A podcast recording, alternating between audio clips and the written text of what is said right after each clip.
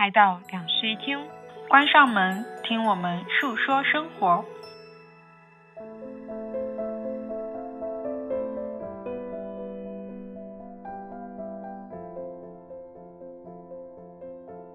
Hello，大家好，欢迎来到新一期的两室一厅，我是陈一日，我是 Sunny。今天我的声音是不是听起来很知性啊？这句话非常的幽默，你没有感受出来吗？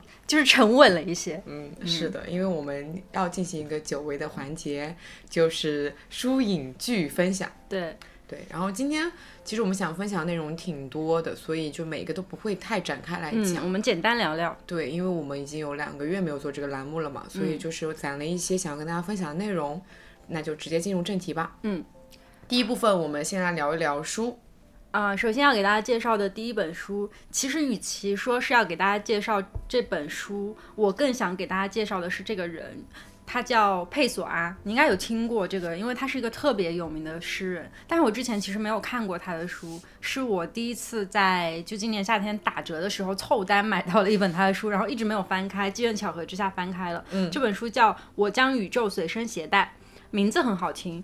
然后，当我翻开这本书，阅读完这一本诗集的时候，我对这个人产生了兴趣。于是前面的整整一个月，我翻完了所有跟他相关的资料。我之前应该是有读过他的部分的诗，因为他有几首非常有名的诗。对他，因为有很多句子是在那种就是社交软件上面疯传的，所以，那你知不知道，就是佩索阿他是一个会用非常非常多的笔名去写东西的人，你知道吗？我不知道哎，不知道是吗？但其实有蛮多作家都这么做过，就是用很多的笔名去写作。对，嗯，但是佩索阿是我唯一一个就是我知道的用的艺名最多的一个人。哦，而且他用这七八十个名字创造出了几百个不同的人物，就是他用这些笔名又创造出了新的人物，在他的世界里面就是有一个文学世界这样的存在。就是当你打开他一本诗集之后，你会发现抽丝剥茧，你可以找到一系列的蛛丝马迹，然后摊开。所以我过去一个月一直在研究这些事情，就是在。网络世界的各个角落里面去翻他曾经用过哪些笔名，写出过什么样的东西。而且更有意思的是，他每一个笔名都有一个自己的人设，就是他的那个笔名会有一个自己的经历在，然后呢，他一利用这些经历写出了这样的作品。你说他本人是不是会有一个人格分裂的倾向啊？这是我接下来想跟你说的，就是佩索阿他的这个人的人生是非常的坎坷的，他的一生的经历。因为佩索阿他是这样的，他在童年时期就经历了自己父亲过世，然后母亲在改嫁，然后从自己的远离自己的家乡去了别的国家去学习，然后还要去融入异度文化，就是这样的一个过程。但是他是一个非常天资聪颖的孩子，所以他尽管说母语是葡萄牙语，但是他的英语都学得比可能就是英语是母语的人要厉害很多。然后他很小的时候就已经开始做这种创作了，所以。就是在童年时期遇到的这一些动荡和变迁，导致他后来的人生经历里面有了非常多可以讲的东西。然后他在成年之后就把这些东西逐渐转化成了自己的故事。那至于说精神疾病呢，是他确实是自己有说过，他可能可能是精神上面有一些问题，但是好像没有具体的医学证据，是因为他的家族里面曾经有过这种病史。然后他为什么要去创造这些艺名呢？他曾经在一个书信里面写到，他说。他经常在孩提时期就在自己的周围虚构出一个世界，然后在这个世界里，他再虚构出许多朋友和熟人来围绕着自己。啊，我觉得很孤单哎，我觉得只有孤单的人才会去虚构说他要一个这么一个环境，对，所以我说他的小朋友跟他一起童陪伴着，年就是很悲惨，因为他是抑郁人嘛，所以你就是到了一个别的地方，然后不受欢迎这样子。对，所以他才会有这样子的人生。然后他说，确切的说，我是一个神秘的民族主义者，一个理智的隐形归来者。但除此以外，我是个多面人，甚至自相矛盾。所以他才能写出这么多，就是完全不同的，用着各种不同笔名经历的人的作品。嗯嗯。那在我看来，即使我没有去深究过他的一个背景啊，以及他的就是呃系统性的去看过他的诗、他的作品，嗯，但是听你这么描述，就是你说你说他会创造出很多笔名，然后每个笔名会有自己的人物小传，对，然后会写不一样的生，就是根据自己的生平去写不一样的东西，嗯，这个就很像是我们传统的观念里面精神就是。人格分裂的一种，就是你每个人格占据你的时候，你就会有一个新的性格，会有个新的经历，然后然后你就会带那个经历去感受你周遭的环境。对。但是佩索阿他的那个主要人格，然后写下了这些话，他能意识到那些其他人格的存在，但他主要人格就是佩索阿这个人格。我其实我觉得，就是以他的视角来看这件事情，应该。不算是比较病态的，我觉得应该是挺浪漫的一件事情。因为如果你真的是病态的话，就是你没有办法去用文字去表达出自己所有的观点，但是他其实还是能够以一个相对艺术的方式去把这个人完全展现出来。因为我觉得他的人格跟人格之间没有一个相悖的。啊，对，逻辑是的，他们他在他的观念里面，他所有的那些人都是好朋友，都是自己创造出来能够陪伴自己的一个精神寄托。对，所以其实每一个人，即使他当下是占占领他的身体，然后去写一些东西，也是没有什么问题的。嗯嗯，也是在一种他做的一种别样的输出。是的。然后这本书为什么我当时看的第一眼就是把这本书看完了以后，我会想说我要去了解一下这个作者呢？是因为他是我比较少见的读到的非常自洽的诗人。你知道诗人都是很拧巴的，就是我之前读过的大部分诗集里面，呃，他们通常都会在书里面表达自己的一些矛盾的，然后自己无法解决的。问题，他们就会用诗或者用一些意象的方式把它表达出来，并把这个问题去抛向给众人。可是他真的非常的自洽，他所有的问题自己都能够得到解决，而且他是一个很坚定的神秘学主义者吧？我觉得。嗯，可是关于这一点，我跟你抱着不一样的想法哎。嗯，就是我看过的诗集里面，其实蛮多诗人都还挺自洽的。是吗？嗯，我觉得是因为他们怀有问题，所以才会去把它抛出来。可能我读的很多的诗，它并不是说纯粹的去抛出问题，或者说去解决问题，嗯，它只是在写当下，写我，哦，就是写那个状态是吗？对，就你不会感觉到他的诗是有一种矛盾的情绪，或者他给你制造一种很浪漫的氛围，哦，对。因为我自己看过的就是诗人，其实跟佩索阿有很多相似的那种流派的，就是欧洲的诗人啊。我觉得他们在讨论哲学的基础上面，大部分都是自己抱有一些疑惑，抱有一些对这个世界的期待，然后就利用诗去或者利用意象去把它表达出来。就是他一定是那里面藏了很深的东西，但是我能够从他们的诗里面读出他们对这个世界有疑虑。然后一直都有新的期待，但是一直都没有办法解决，就是这种嗯感觉。但是佩索阿就不是，他是一个嗯，就是超脱于宗教之外的宗教学者。好复杂的定义啊，有一点，他就是一个可以用那种非常平实的文字去谱写他所有的喜怒哀乐的。就是尽管说他的文字读出来，你都发现哦，他的情绪是极度平稳的，非常平静，他在说这些话。但是你能够从里面看出他当时的那个状态是什么样的。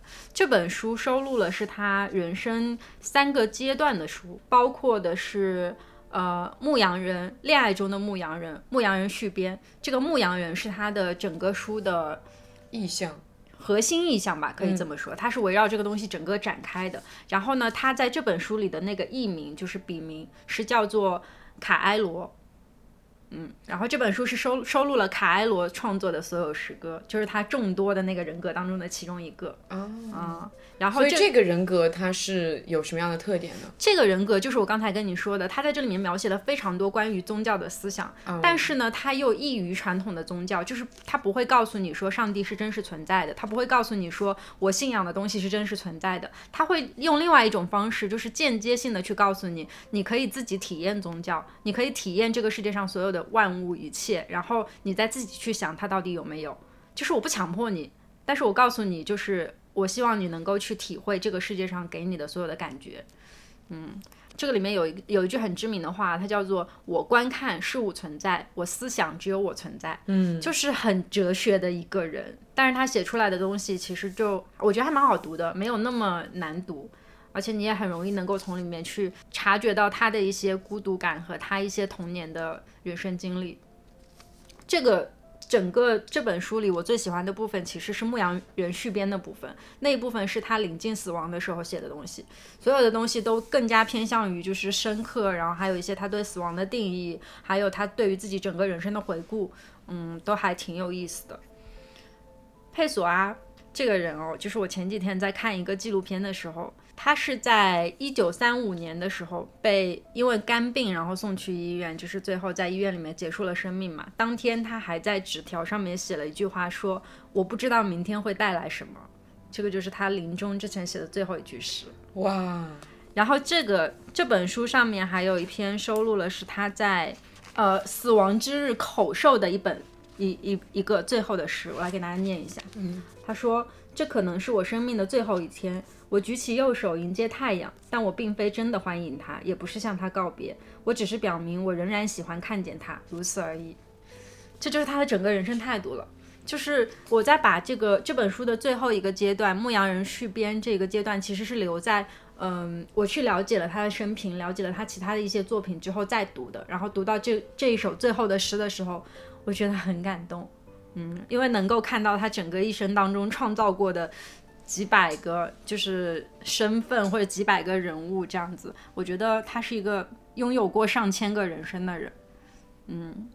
而且他确实很自洽哎，包括你看他在死前就是口述的话，还是他留下的最后一句话，你就感觉他并不恐惧死亡这件事情，他也并不觉得现在是痛苦的，嗯，他就非常坦然的接受了自己这样子一个结局，就觉得他是必然会到来的。对的，嗯嗯，其实就是刚才我们有说到那个他的那个艺名之间，就是呃是以什么样的精神状态陪伴着嘛？他自己有在书信当中有写过，就是这一些艺名其实。没有那么自洽，嗯，有一些甚至是相互矛盾、相互打架的，就是他们的观点。但是他的核心都是佩索阿这个人，我觉得这还挺有意思的。会不会是他把某些自己的非常具象的情绪去剥离到了某个人的身上，某个笔名的背后？我觉得是，就是尽管他剥离出来的那些身份都有相互对抗的呃观点，但我觉得就是作为一个人，你永远都会出现。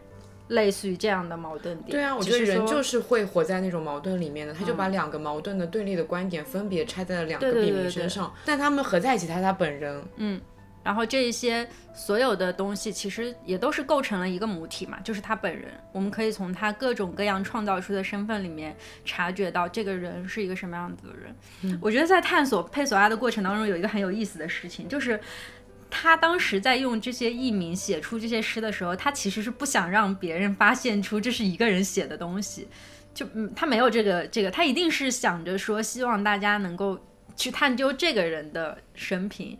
但是当我知道他拥有这么多东西，然后再去读那些诗，然后再从里面去寻找关于他的人生的蛛丝马迹的时候，我觉得很像一部侦探小说，就可以找到到底是谁发现的。这我还真不知道，反正现在基本上就是你一查资料就能够查出来，它是有那么多译名，而且像这种书啊，它现在已经会在前言里面就讲好，就是告诉你说它这个是以卡埃罗为笔名写的这样一本书，所以就是你你就已经知道了，就所以没有那种，但是如果你真的去把他所有的作品都去读一遍的话，就会在里面找到很多乐趣。嗯，他这个里面你看，像在那个引言里面，他有说到。佩索阿的作品世界由众多的译名者组成，构建了一个庞大、完整、神秘的文学宇宙。或许还没有发现的呢？那你说不定可以去发现发现，就是那些。可是我不懂葡萄牙语啊。哦，对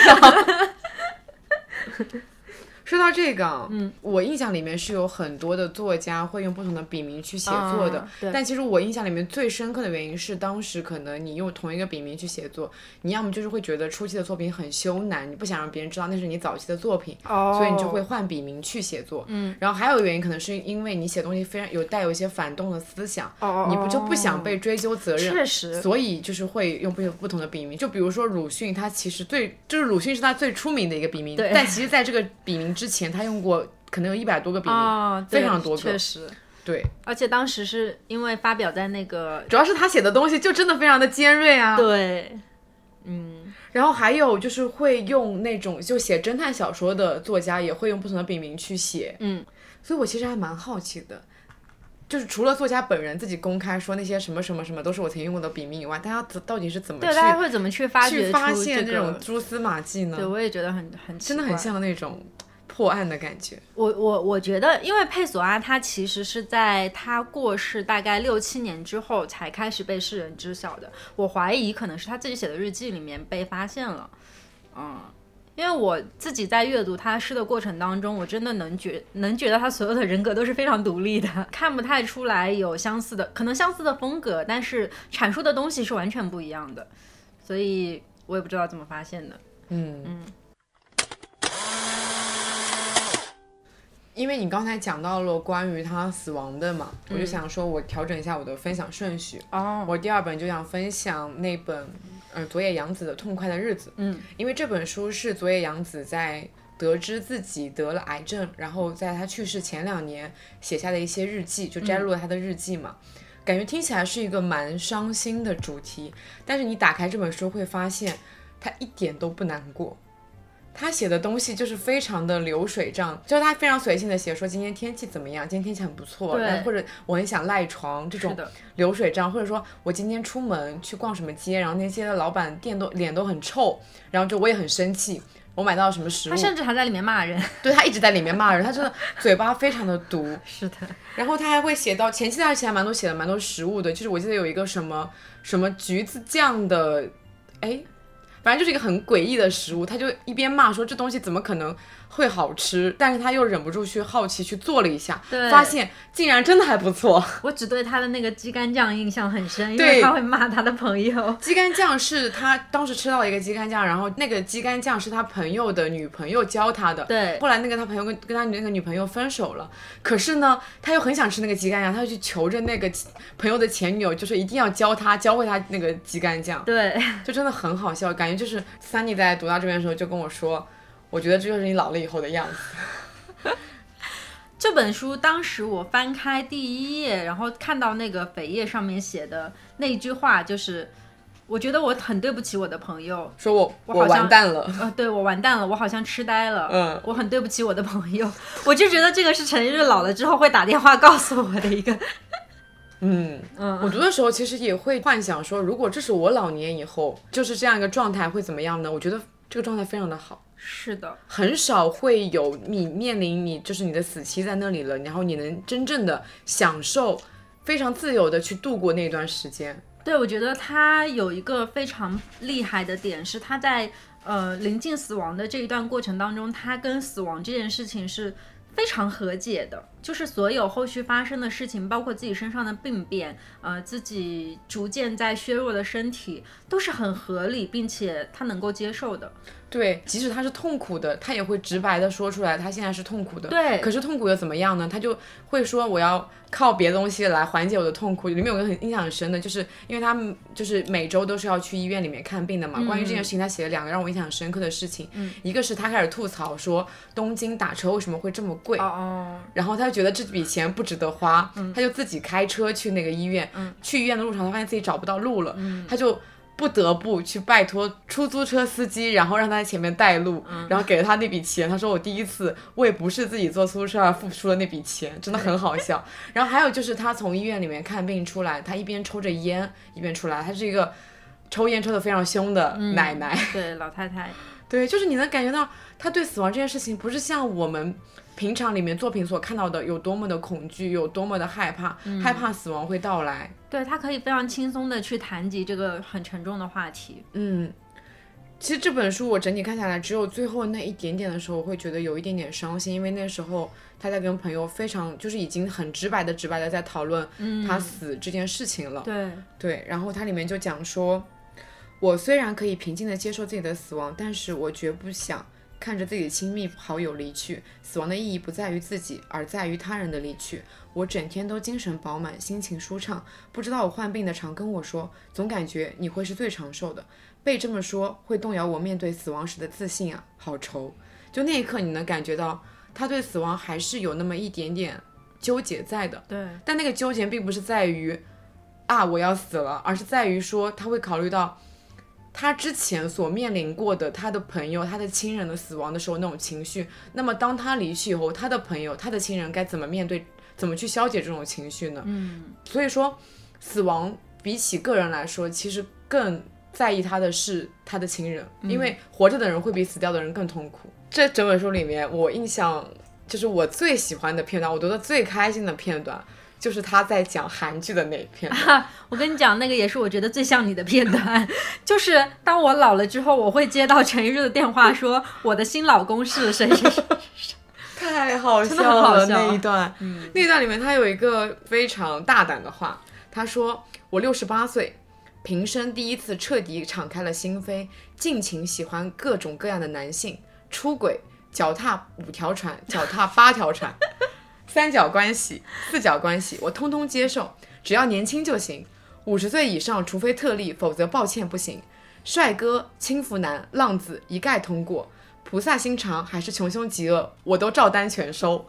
哇，这一段写就是他这段是在一篇日记的开头，嗯，然后后面就开始讲说有什么不可以的，我就是沉迷于韩剧，它里面真的详细的写了他看了什么韩剧，他在韩剧里面疯狂的痴恋哪个人，对，但是呢，过了一段时间，他看了一部新的韩剧，他又把那个人给抛弃了，对，就周抛老公，真的太好笑，他是真的非常真情实感的在追剧的当下喜欢剧里面的男主角，对，但那些剧其实对我来说都有点老。是什么蓝色生死恋？是的，是的。对，什么冬日恋歌这种，就是我出生以前的电视剧吧。然后其实也就是他的年轻时代啊。因为日本看这种剧，他都是要去买碟片的嘛。嗯。然后这就体现了有钱的老人家的优势了，他可以花重金去把整套的碟都买来，然后在家里面看，那就是他的宝藏。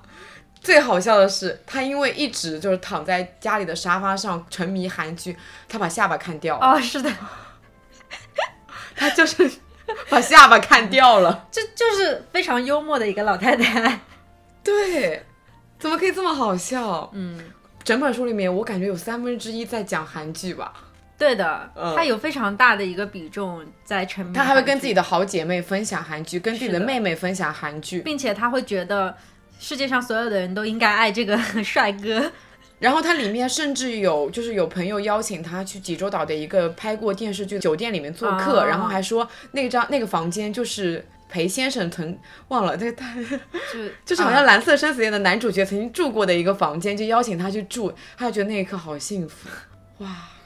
你想象一下，他是一个将近七十岁，并且已经快要死掉的奶奶，她抱着这种非常少女的心情去追剧去追星。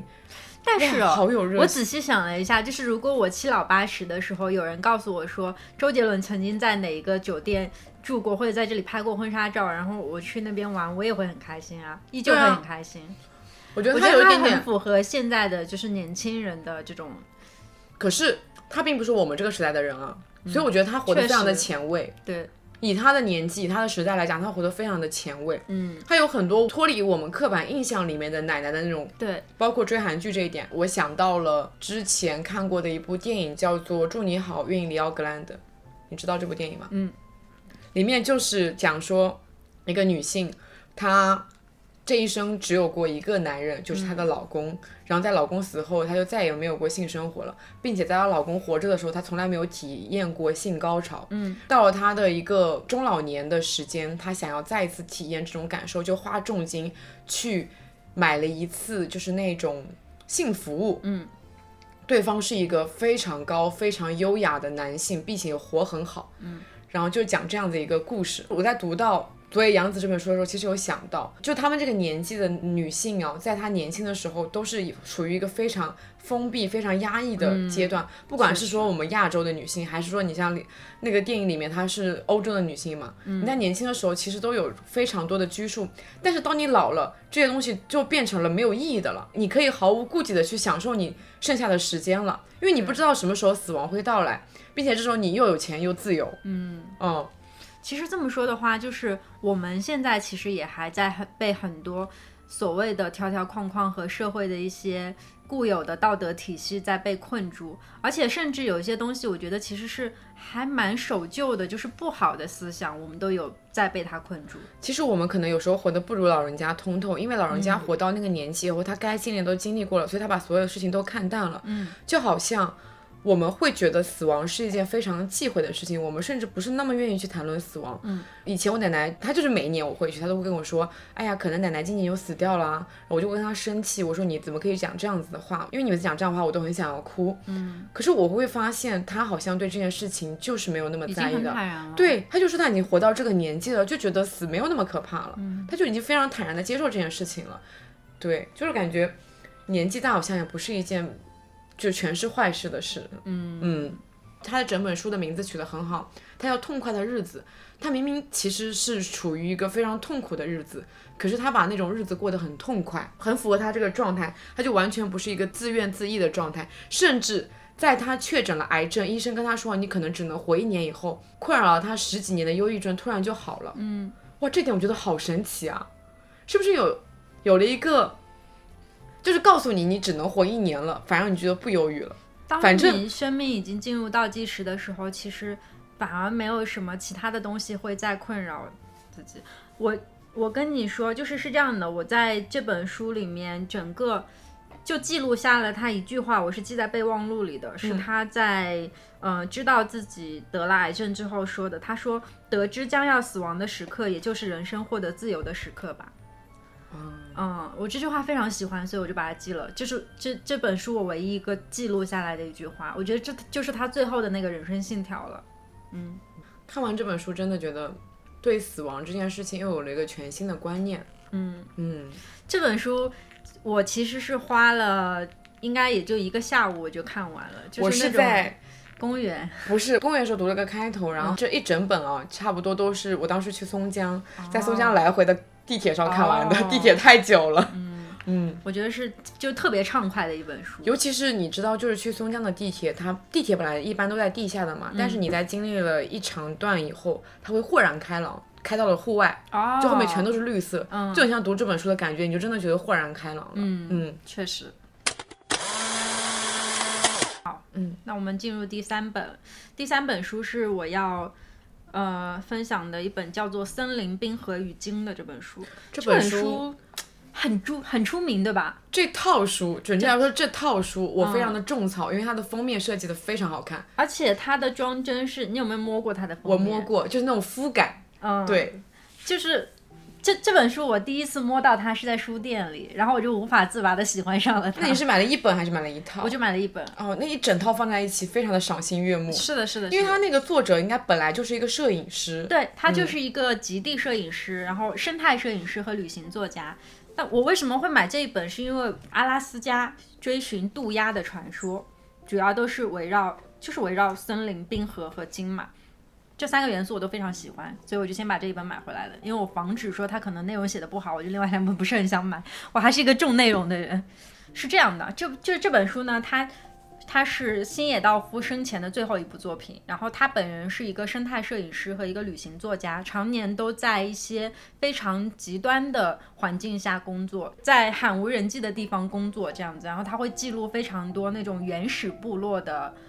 呃，原始部落的人的生活，还有原始部落的一些传说和一些宗教，我觉得这个很有意思，因为我很喜欢神秘学的东西，所以读完这本书的时候，我觉得哎，有点东西。然后这这本书呢，它曾经是在《家庭画报》连载的，但是后来呢，因为他在勘察加半岛遭遇棕熊袭击，然后呢，他就离世了，所以这本书它是戛然而止的，他没有写完，到最后就是突然停掉了。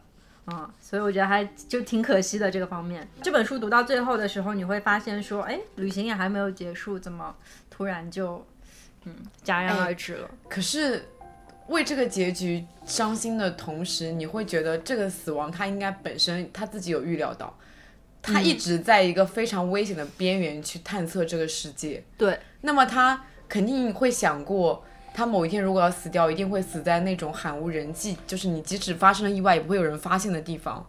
对，嗯，我觉得星野道夫的很厉害的一个点是，他尽管说知道这些是危险的，然后尽管一直在去深入一些神秘学的东西，可是他写出来的文字非常有温度，嗯，不是那种毫无人情味儿的，只是记录的东西。他写出来的东西是很附带自己个人情感和自己对这个世界领悟的东西。我很喜欢这种有温度的东西。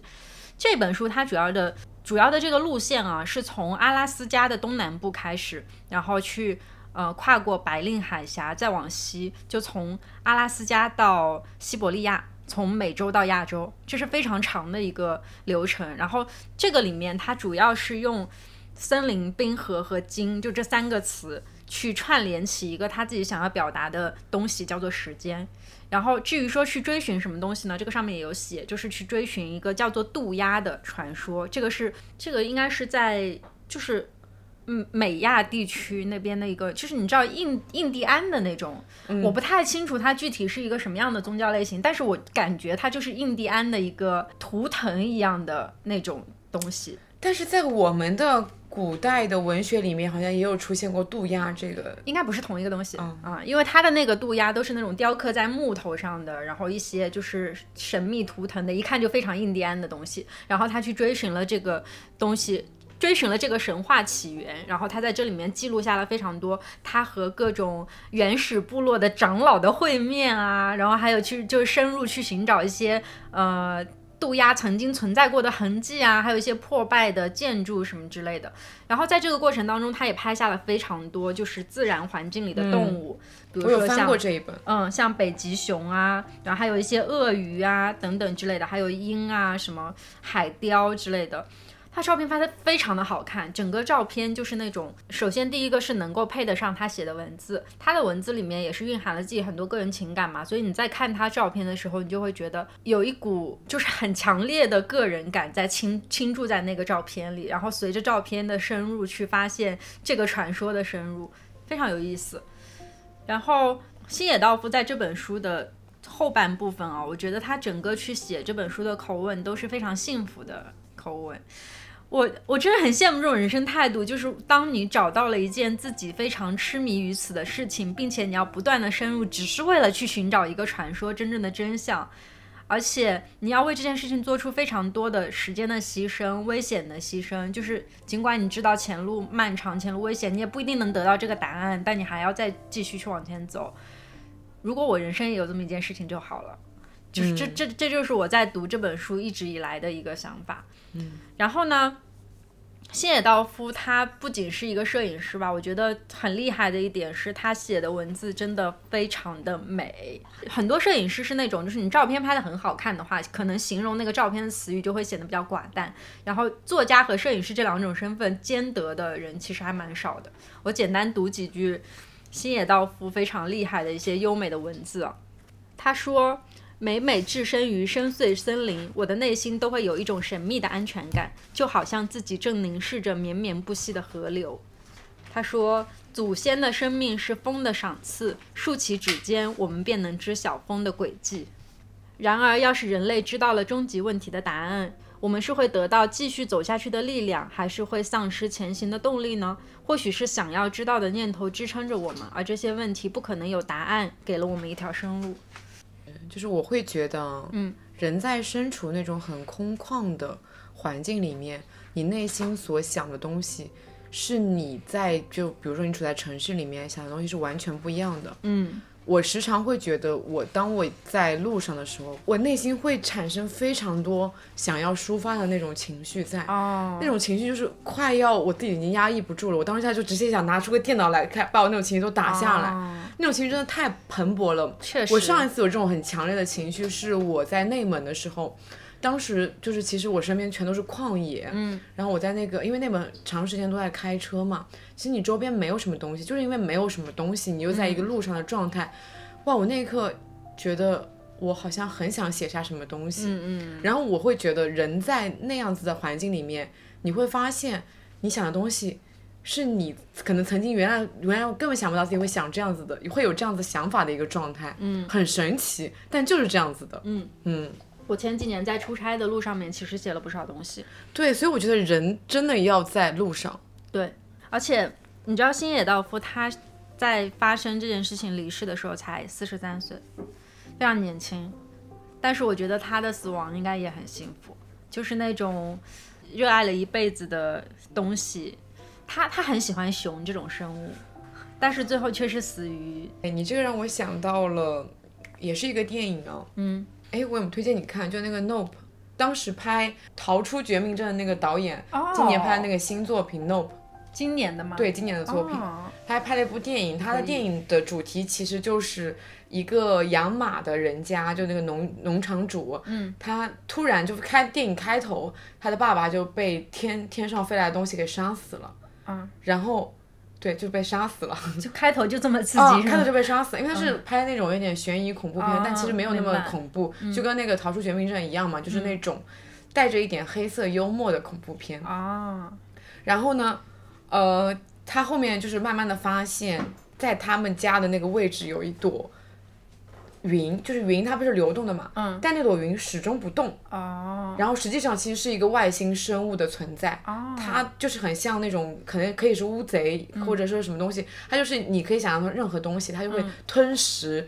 呃，这里面活的生物，但这个不重要。我想说的是，嗯，里面他们有个计划，嗯，他们想要找一个纪录片摄影师，非常有名的一个导演，把这一切拍下来。拍下来以后，每个人都心怀鬼胎，就是有些人觉得他可以证明说他爸爸是被这个东西杀死的，嗯，然后有些人觉得他拍下来可以拿到一个什么综艺节目上面去，就可以赚一大笔钱，嗯，反正就大家都怀着各怀鬼胎，想要拍下这个东西，嗯，但是。当那个摄影师就拿着那种，因为没有办法用数码嘛，他用电子胶片就不停的转，然后去拍下那个时候，都已经快要真正的成功，要拍下那一切东西了。嗯。然后他盯着那一坨外星生物，他感慨说：“你们不配拥有奇迹。”他就向那坨外星生物展开了自己，就是奉献进去了。哦。他主动的张开了自己，然后就是被吸进去了。嗯。哇，那一刻我又被。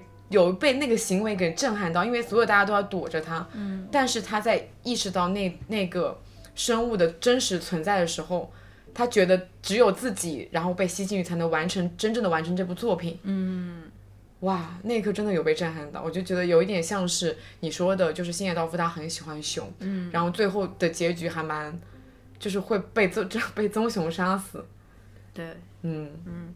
我在看完这本书之后，我有被推荐到一个纪录片，也是我朋友突然间跟我说，嗯，看完这部片这本书可以去看一下的，叫做《在世界尽头相遇》，讲述的是这个纪录片的导演和剧组一起前往南极洲拍摄的当地的生物、还有居民、还有南极洲的地理风貌。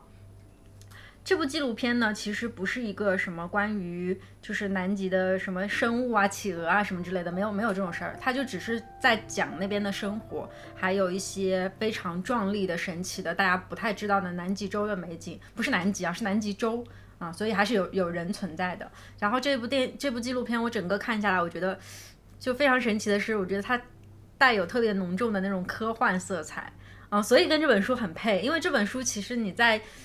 看的整个过程当中，就是在寻找神话的一个过程嘛。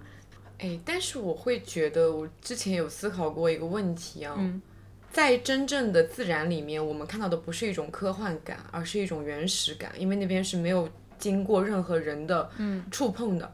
然后你会发现，所有的作品，所有的影视作品、书作品里面都好，大家给我们打造的未来都是非常的荒凉的。啊，对，就是所有你看到的科幻的东西，它都是高精度，然后非常的，就是大家拥有了很多高科技的东西，却失去了自然。就是你你会发现，他们为什么我们的未来这么的悲惨啊？就是贫富差距超级大。我们生有有些人就生活在垃圾堆里面，有些人就生活在高楼大厦里面，可是没有，大家都拥有了失去了自然，而且。几乎所有的对未来想象的构建，全部都会在人为创造的世界里面。对，就是我们明明不知道未来会怎么样，可是大家都出奇一致的构画了这样子的未来。但是我觉得，其实以我们现在的视角来看，我们确实是在失去自然。嗯，对啊，我就觉得啊，那那大家就是的确这个世界不会越来越好了，感觉就是我们在失去更多的东西。可能需要，可能需要一次纪元的重建吧，就和恐龙灭绝一样。搞不好才能重新变好，有可能。嗯嗯，那那我们就进入一个治愈的世界。嗯，我的下一本书是呃一个国内的漫画作家倪妮，她今年新出的作品叫做，名字也很温柔，是的，叫做《带壳的牡蛎是大人的心脏》。我当时买这本书的时候，它应该在刚出的时候我就下单了，因为在我们上一期节目里面不是有提到 T 书店嘛，T 书店的老板安迪是他的呃一个策划人，然后呢，当时他就发了一篇呃写的妮妮的文章，就是然后我当时就下单了。你看到这本书啊，也很巧，是因为你在听书店里面翻到了这本书，然后画风我非常喜欢，然后翻到了其中一个小故事，是那个向日葵花园的故事，然后把那个故事翻完了，我觉得非常有趣，所以我就把那本书下单了。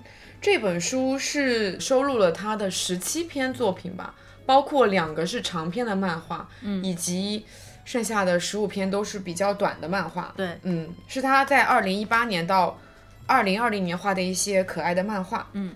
这些可爱的漫画很多都是基于他真实的生活里发生的一些事情，然后把它做成了一种童话一样的模式。所以他在这本书的扉页写了：其实哪有什么大人呢？所谓的大人都不过是不堪一击的牡蛎，披着坚硬的外壳。他的第一个故事就是他的名字嘛，带壳的牡蛎是大人的心脏。我觉得这应该是他自己本人的一个，应该是自己的经历吧。对，就是讲说，嗯，他生活里的一些大人，感觉看起来都非常的坚强，实际上呢，其实内心都很柔软。嗯。然后他就讲说，当时带很辛苦的妈妈，然后一起去韩国旅游，然后那时候他在捡到了那种牡蛎嘛，发现不管怎么敲那个牡蛎都打不开。对。但是呢，有一个韩国。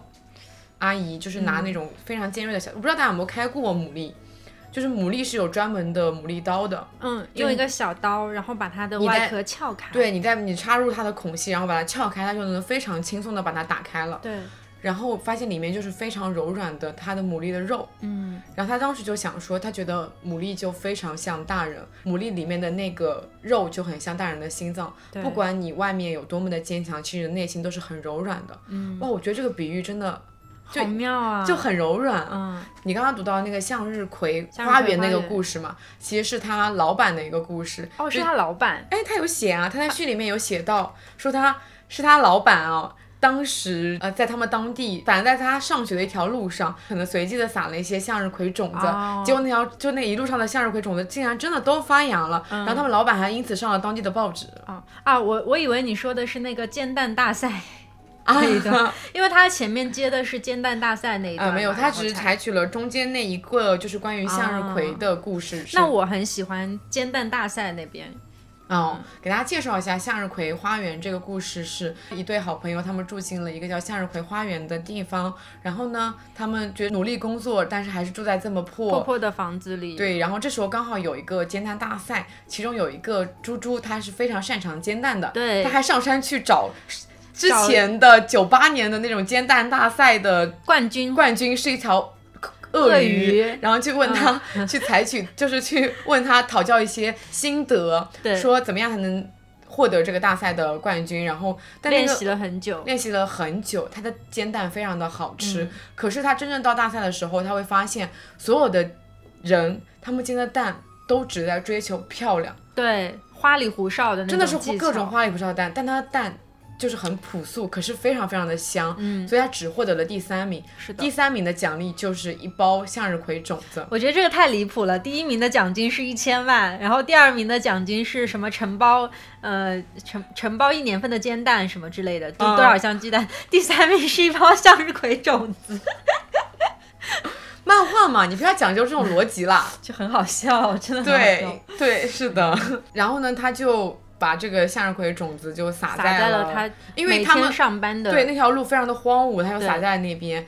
结果呢，真的就是开出了一整条的向日葵路，嗯，感觉就是无心插柳柳成荫。是的，他因为这件事情其实上了热搜，可是就当大家要来采访他的时候，就这个城市发生了大暴雨，嗯，狂风暴雨，然后把所有的向日葵都吹散了。对，原来约好的记者也没有到来。对，就是又一次错失了出名的机会。对，而且我觉得他在这一段里面有写到让我很动容的，就是嗯，每一个热点的消失速度其实都非常的快。这座城市不断的在被新的热点、新的新闻所覆盖，所以我们想象的那一刻，就是他那一刻跟他的朋友说：“阿朱，你可能要出名了。”但是事实上就跟。被被风被雨吹散的向日葵一样，他们的这个所谓的出名也就持续了一会儿，然后立刻就被吹散了。其实他的故事啊，都是带着一点点伤感的，可是，在伤感之后，他还会跟你说没关系的，就是都会有那么一点。光明的，是的，安慰性的。在在煎蛋大赛的最后，阿朱说：“那其实我煎蛋是为了什么呢？是为了因为我很喜欢吃鸡蛋，所以我才要煎蛋。那至于我要为什么要种向日葵呢？不是出名，我就是想在自己上班的路上每天都能看到花。我希望看到花的人可以开心。嗯，对，嗯，很真实。然后他最后就开了一家煎蛋铺子。嗯嗯。”他这个故事里面有一句话我还蛮喜欢的，他和阿朱说：“阿朱啊，是你自己的人生，按你喜欢的方式去选择吧。”哦，对，除了前面这两个是长篇以外，后面其实都是非常短的那种短篇，因为他之前画完了以后还会在微博上面发嘛，相当于你看一篇微博的一个长度这样子。嗯，哇，可是里面每一个故事我都觉得我读完以后有被。安慰到有被疗愈到，这本书是我睡前读，可能只翻了半个小时就看完了。啊，是的，非常快。但是我会觉得是我那种想要一遍一遍、一遍一遍去重读的书。对。然后我读完这本书也立刻跟平时也蛮喜欢读书的朋友说，哇，我好想把这本书借给你看啊，因为我觉得这本书读完以后，整个人的心情就会变得轻盈，会变得好起来。嗯。后面的那些短的故事里，我最喜欢的那个是就是陈真喇叭。你还记得吗？不是成真喇叭啦，它叫祝你快乐，应该是对，祝你快乐，祝你快乐是。他捡到了一个喇，他捡是捡到了一个喇叭，对，没有是别人给了他一个喇叭，然后跟他说，你今天用这个喇叭说的所有的话都会变成真的。对，所以他就对那个树说，呃，树啊，就是说，请你茁壮成长，然后就有来了雨，然后对蝴蝶说，希望你不要孤单，然后就来了成群结队的蝴蝶，然后他就呃迅速的在日落之前跑向了他的朋友家，然后跑了很久之后对他的朋友说，祝你快乐。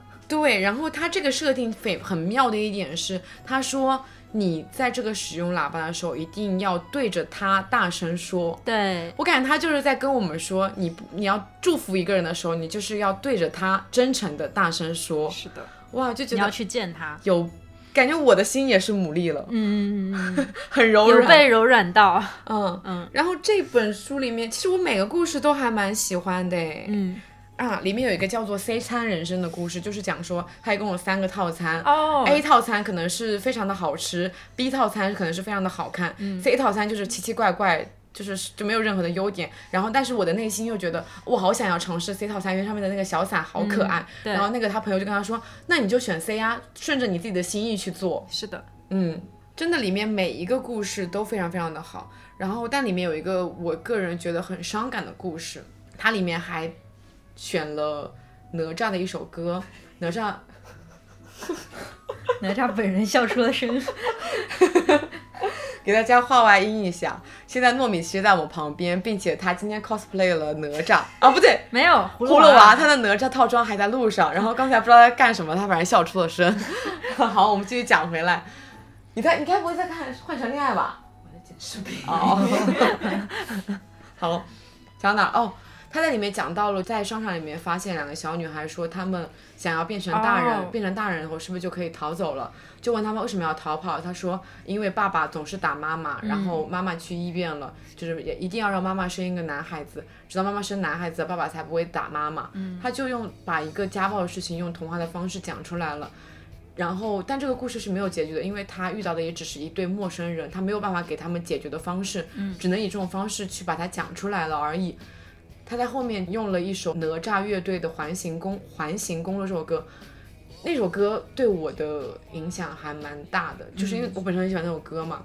那首歌我觉得是属于，当我的生活有困境的时候，我觉得他的歌词就会在我脑袋里面盘旋，因为它里面有一句歌，他会不停的唱，叫做“你觉得恨却离不开”。话就一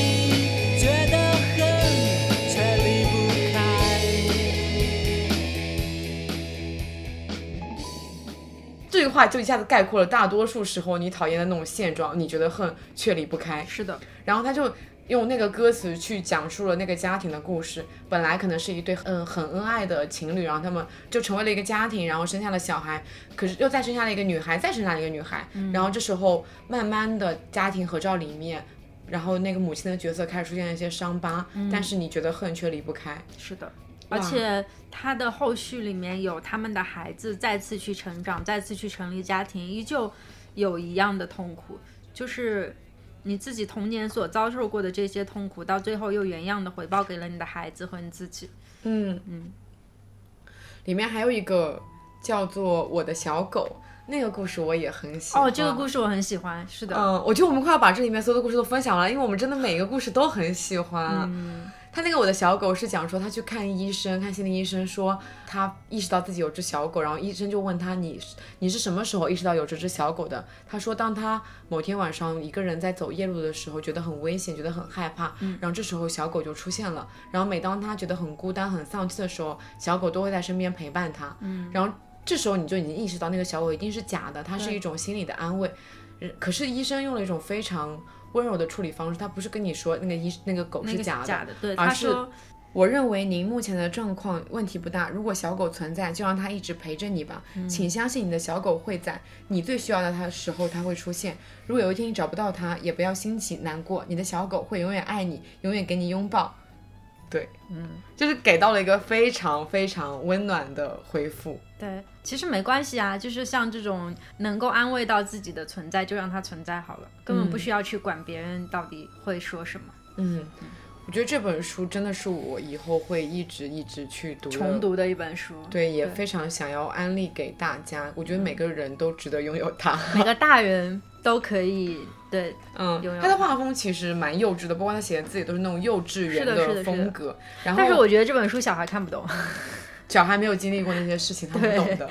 一定要经历社会毒打，就你会有那种代入感，就觉得他，因为那个妮妮本人跟我们其实年纪也都差不多大。是的，对。还有就是妮妮在视频里面分享到的，就关于这本书的一些装帧。嗯。它其实你把那个书封给拆开了以后，你会发现正面是小猪，就他的书的大多数书的主角，拿着一颗心，然后那个心上面是有创口贴的，然后在它的背面是一颗牡蛎。啊。哦，原来是颗牡蛎啊！对啊，是没有看出来是什么东西。然后还有讲说，呃，这本书的那种装帧，其实你可以看到，就是都是平铺的。我很喜欢平铺的书，翻起来很舒服。嗯。然后我们买的是千绘本嘛？对，买的都不一样。你的好简陋哦，我的可是小猪在吃蛋糕呢。哦，好。然后呢，我也邀请了妮妮跟我们的听众朋友来讲一段话。嗯。下面就是他想要跟大家说的话。Hello，两室一厅的听众朋友们，大家好，我是妮妮。嗯，最近呢出了我的第一本个人漫画集《带壳的牡蛎是大人的心脏》。那在画漫画的过程中呢，也发生了很多很多嗯有意思的事情。这些呢也都写在我的这本书的后记里面，大家如果感兴趣的话，可以去看一看。嗯，纸质书的话呢，跟以往的电子版，首先它在这个呃阅读的媒介上面会有一个比较大的不一样，就是它是印刷在这个特种纸上面的。然后我们这本书呢选择的纸张也是非常好的，嗯，为了配合我这个嗯漫画当中的颜色，因为都是非常鲜亮的这个颜色，所以选择了比较好的纸张去进行印刷。其次呢，就是这本书它包含的这个漫画的篇目可能会有所增加。对，因为这个也是出版社在嗯敲定了所有篇目之后呢，又向我嗯重新约了三篇新的稿件。那这三篇新的呢，是在以往的电子版的这个平台上是没有的，对，只能在这个书里面可以看到。所以也希望大家如果感兴趣的话呢，可以嗯去看一下这本书，是我们呃这个主创团队。呃，以及出版单位就是非常用心在做的一本书。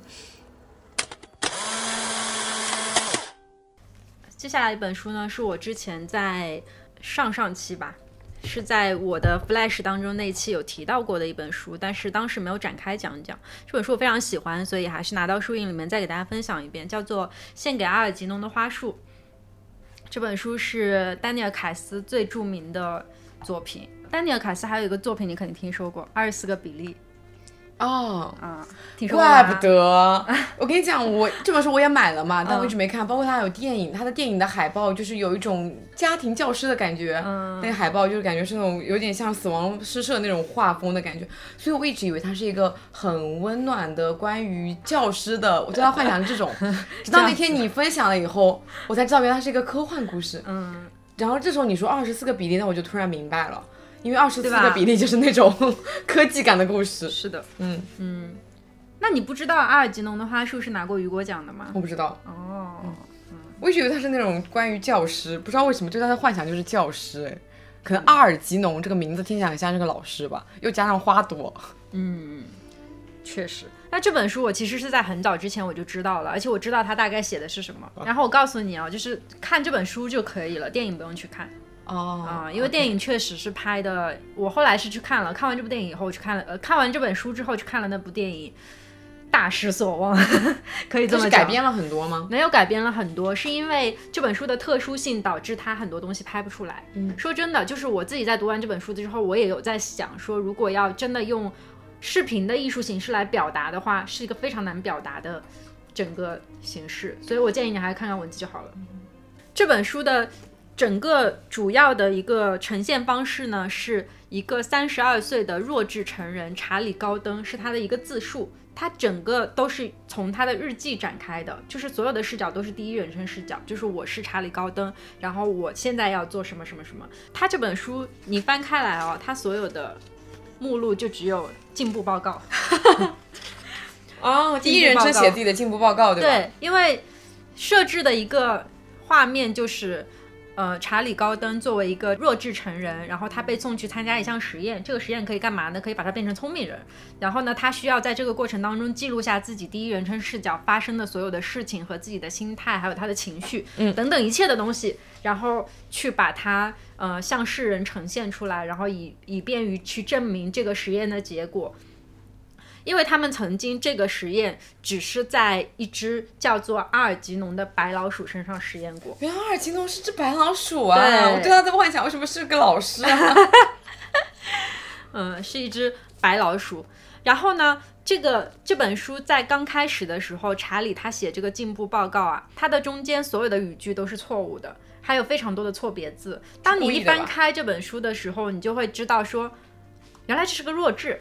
就是你能够立马反应过来，他这个设定就是刚开始这个人是一个非常笨的人。然后他在刚开始的进步报告当中阐述了一些很小孩子气的话语和一些错误的语法啊，然后错误的就是一些病句啊、错别字之类的。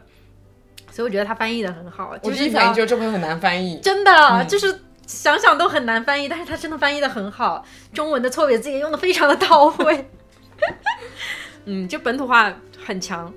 然后呢，他作为一个智障，查理作为一个智障，从小的时候他就会被学校还有周围的人就是不同程度的戏弄排斥。然后他在开始的过程当中就以自己的视角去阐述了，他以为呢是朋友在跟他们开玩笑，他以为是朋友们喜欢他的表现。嗯，所以他刚开始的时候是非常开心的，因为自己身边围绕了这么多的朋友，但其实人家都在欺负他。嗯，然后呢，他对于自己能够变聪明这件事情也觉得非常的开心，就整个前面的部分都是很愉悦的。尽管他是个傻子，但是他真的太开心了。然后好了，事情就开始，是不是越聪明越会觉得很对悲伤？然后接下来呢，因为他前期是。呃，他们就前期科学家描述是，他是一个唯一一个就是发自内心非常积极想要变好变聪明的一个傻子，但是其他人没有这个没有这个前提嘛，所以他们就选中了查理高登去进行这个实验，然后他就非常勇敢的直截了当的去接受了这个实验，实验之后他也非常积极认真的去尝试了自己从前完全无法理解的事物，去变聪明。他每天晚上去看电视学习，然后去看书，然后一步一步的通过这些知识的摄入去蜕变，然后他不断的在这个过程当中学习到了非常多新的知识，并且回忆出了自己以前人生当中从未记起的一些事情。他逐渐开始意识到，就是自己的前几十年人生当中那些被欺凌，啊，被排斥，然后还有自己童年时候受到的一些。就是来自家庭的虐待和来自家庭的不公等等，来自社会异样的目光，他都逐渐能够察觉到了。因为作为一个正常的人，他会知道这些情感是，嗯，就是社会的一个比较排外的情感。然后在知道这些事情之后，曾经他能够，他只能够看到事物表面，但是他现在能够去看清事物底下的东西，他能够感受、感知到这个世界上所有的一切。然后这个实验它是可以让他在短时间内就瞬间智商高升，所以他就只花了几个月的时间吧，然后就发现自己的智商已经。上升到一个就是常人不所及的一个地步，这个时候他就开始研究非常多的论文、科学成果，然后甚至去研究他自己所参与的这一项实验。到有一天，他去参加他这个实验的那位科学家所发表的一个。论文现场的时候，他发现那些人都是垃圾，因为他们没有办法对自己的实验成果自圆其说。当他去提问他们实验当中的一些他察觉到的漏洞和所谓的逻辑错误的时候，这些人都只能蒙混过关，就是转移另外的话题。然后他就觉得，原来科学是那么的不堪一击，原来人类这么愚笨，就是已经发展到一个，是吧？已经发展到一个非常强大的这个，然后他在这个时候就是开始去，呃，衡量他曾经过去发生的事情，并且去遥望他以后的未来。因为这本书里面为什么要有阿尔吉农的存在？是因为阿尔吉农他其实是一个人的缩影。他作为一只老鼠参与实验，他可以在迅速的几个月之内就展现出异于常人的、异于常鼠的智商。然后呢，立刻那只老鼠的生命就走向了消亡。而且阿尔吉农是在这个整个过程里面一直陪伴着查理高登的。查理高登在后来有一个时刻是把阿尔吉农这只白老鼠从实验室里面偷出来，并且跟他悄悄的呃移回到纽约去过了两个人独自的生活。当一只老鼠变得非常的聪明的时候，它能开口说话吗？神经病呀！老鼠怎么可能开口说话？这是违背生物本性的哎！就你还看过一个电影叫《超体》吗？哦，我看过。他的智商被百分百开发的时候，他就能干出一些超越人的界限本身。但是老鼠也没有人的声带啊，它的发声仅仅只限于那个吱吱那个声音啊。有可能就是它就像鹦鹉一样会学人讲话了，但是它没有那个声带。鹦鹉是因为它的声带跟人的声带很像，所以才能开口。那么老鼠的智商被开发到一定程度以后，它会有什么不一样的？这就是在这本书里面有写到，就是怎么样去吃。就是测试这只老鼠的智商，他们会设计非常复杂的迷宫。刚开始的时候，这只老鼠去过迷宫，它会用非常多次碰壁或者非常多次试探去走这个迷宫。但是在最后的时候，它的智商到达一定高地的时候，它所有的地方只要走一遍，它立刻就知道这是一条死路还是活路，然后能够在最短的时间内，甚至超越人类的速度去找到迷宫最后那个角落的食物。啊，好简单的测试。嗯 嗯嗯，反正总之来说，就是会变得呃异于常人、超脱常人的聪明。可是这个故事我听下来哦，嗯，你跟我说，你当时跟我说的时候，你觉得看这个故事夜不能寐，深夜想要看完，我能理解这个设定。因为我还没有讲到后面哦，因为你跟我讲说，不是，主要是你跟我讲说这个故事很动人，很感动。是这样的，我现在已经说到它的智力已经上升到一定高度了，对不对？那接下来迎接阿尔吉农这只白老鼠的后果是什么呢？就是智商再急速向下降，并且迎接死亡。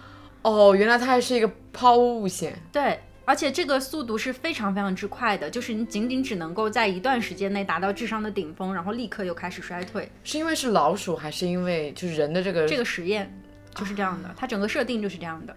然后，当查理·高登在意识到这一切之后，他开始尝试了一些非常决绝的做法。他想要自杀，因为觉得没有办法再接受自己变回那个曾经愚笨的、被欺凌的、自己很讨厌的那个样子。当他意识到自己原来曾经作为一个傻子，在社会当中是以这样的一个形态存在的时候，他开始痛苦了，并且。当他，我刚才有说到他在蔑视整个科学界、整个物理学界所研究出的这些成果，他知道他们都有漏洞，知道人类的智商仅限于此的时候，他觉得很悲伤，因为当他只有他一个人能够看到事物的表、事物的本质之后，没有人能够再跟他去沟通这些，所以他很孤独。那个时候，他说自己在遥望自己剩下的时间，发现自己的记忆在衰退，阅读能力在减退。曾经自己最聪明的鼎盛时期写下的那一篇论文，当自己都已经有点看不懂的时候，他说他根本不曾充分活着与了解，灵魂从一开始就在枯萎，并注定要对着每一天的时间与空间凝望。他整本书的后半部分都是一个非常绝望的过程，是一个他曾经在回望自己，呃，聪明历程上面的那些看透人类表象，然后对本质的一些理解。所以我觉得那一段写的是非常非常深刻的。那后半段应该叫做退步报告。总之，就还是名字是写的是进步报告。他阐述了一个大家都知道的一个事实，可他用这样一种方式去阐述，就是你。如果越无知，你就会觉得越快乐；你越聪明，你就会觉得越孤单。对，当你拥有过，你就没有办法再去直视你不曾拥有过的那个状态了。嗯，他讲述了一个非常永恒的命题，是宁愿你从来没有拥有过，还是拥有过再失去？对，嗯。然后，嗯，我觉得事情到这儿，就是我当时看到这里的时候，觉得其实以我的视角来说啊，作为查理高登，他到现在这一个境界，迎接他的最好的方式其实是死亡，嗯，因为没有办法接受自己再变回去了。但是他作为一个愿意投身为实验的这样一个人，他做出了一个非常伟大的决定，他决定等到自己油尽灯枯。等到自己变回，他就想要把自己变成一个非常完整的实验体，去告诉人类说这个实验是有效的。所以尽管他的情况在恶化，他没有办法思考，他大部分时间都在拖延，他还要再去接受一遍自己心智的退化。我觉得这是一件特别需要勇气的过程，但是他还是逐渐的去接受了，并且依旧愿意用进步报告去写下他经历的所有的事情和产生的感受。最后读到后面。整个气氛是很压抑的，然后就是心里很难受。他到最后退化的那个过程，有一点像那种老年痴呆的一个过程。嗯嗯，然后我就觉得很像是一个人的一生的缩影，所以我在那个时候觉得非常的动容。嗯嗯，他在最后的一些描述当中有写到说，他和在变聪明之前的自己去做一个对比，那个对比真的很让人悲伤。嗯，整个故事我觉得写的最好的就是他把作者可能应该是把自己对于人生很多特别深刻的理解全部都写了进去，然后在这本书最后的结尾，他写到一些信件式的话是写给他的朋友，然后在最后他写了一句说，如果你有机会，请放一些花在后院的阿尔基农坟上，这可能是这个实验对他唯一产生的一点记忆的波动。可是他写。信的那些朋友是不是也是曾经嘲笑过他的那些朋友？嗯，不止，这个这个我就不透露了，你自己看吧。因为这个当中还出现了一些其他的人，甚至还有爱情。嗯，总之这是一个，我觉得就像是一朵花极短的花期，然后突然绽放，再突然枯萎的一个过程。所以我整本书看下来的时候，就是很酣畅淋漓，然后看到最后就落泪了。嗯，哎，你这让我想到了一个电影，很有名的一个电影，布拉德皮特演的一个电影。他一出生的时候就是一个老人，然后他会慢慢的时间倒流的那个，对，不是时间倒流，他是会慢慢的变成婴儿。正常我们不对，会就是啊，对对对，我知道那个叫什么电影来着？叫什么电影来着？让我查一下。很像那个设定哎，但它就是两个不一样的概念，一个是他的智商上面会迅速的达到一个峰值，然后再衰落，但是在那部电影里面，他就是。跟正常的人经历了一个反向的过程，他一出生，所有的功能都是衰竭的，非常的就是一个老人的状态。可他本来应该是个婴儿，然后他又会越活越年轻，越活越年轻，直到最后他本来应该是老去的，就是心境已经老了，可他的身体却回到了一个婴儿的状态。对，本杰明巴顿骑士。哦，嗯，但是在这中间，他依然遇到了爱情，然后跟那个人陷入到了。一场热烈的爱情里面，是妻子是知道他这样一个现状的，最后作为一个婴儿的状态，在他妻子的怀里面去世。嗯，那我们就今天来到了最后一本书。嗯，最后一本书是坂本龙一的唯一一本自传，叫做《音乐及自由》，是他写于二零一五年的，至今已经过去了七年了。嗯，在这七年里面发生了好多事情啊。是的，我。最靠近版本龙一的时刻，应该是二零一八年、二零一九年的时候。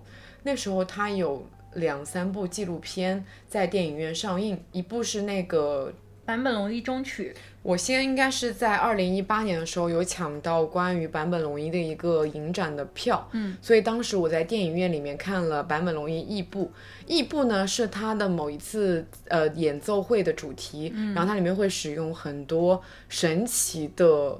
就是超越我们本身认知里面的乐器演奏，演奏我觉得听起来甚至有一些撕裂感的那种音乐，就是你觉得有时候可能是觉得不舒服的，嗯，对，但是他就是在做一种非常创新的东西。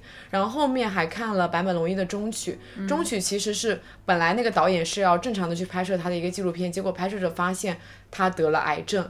然后就是就，但是也这样顺利的，就是顺势拍下去了。拍就是一边他治疗，然后一边拍他在那个过程中他会做一些什么样的事情。海报很令人印象深刻，就拿着那个水桶的一个造型，他其实就是去感受雨滴落在水桶上面的声音，他就把水桶放在那个自己的脑袋上面去听那个雨的声音。然后包括它里面讲到了很多他在自然中如何去采集那些声音的画面。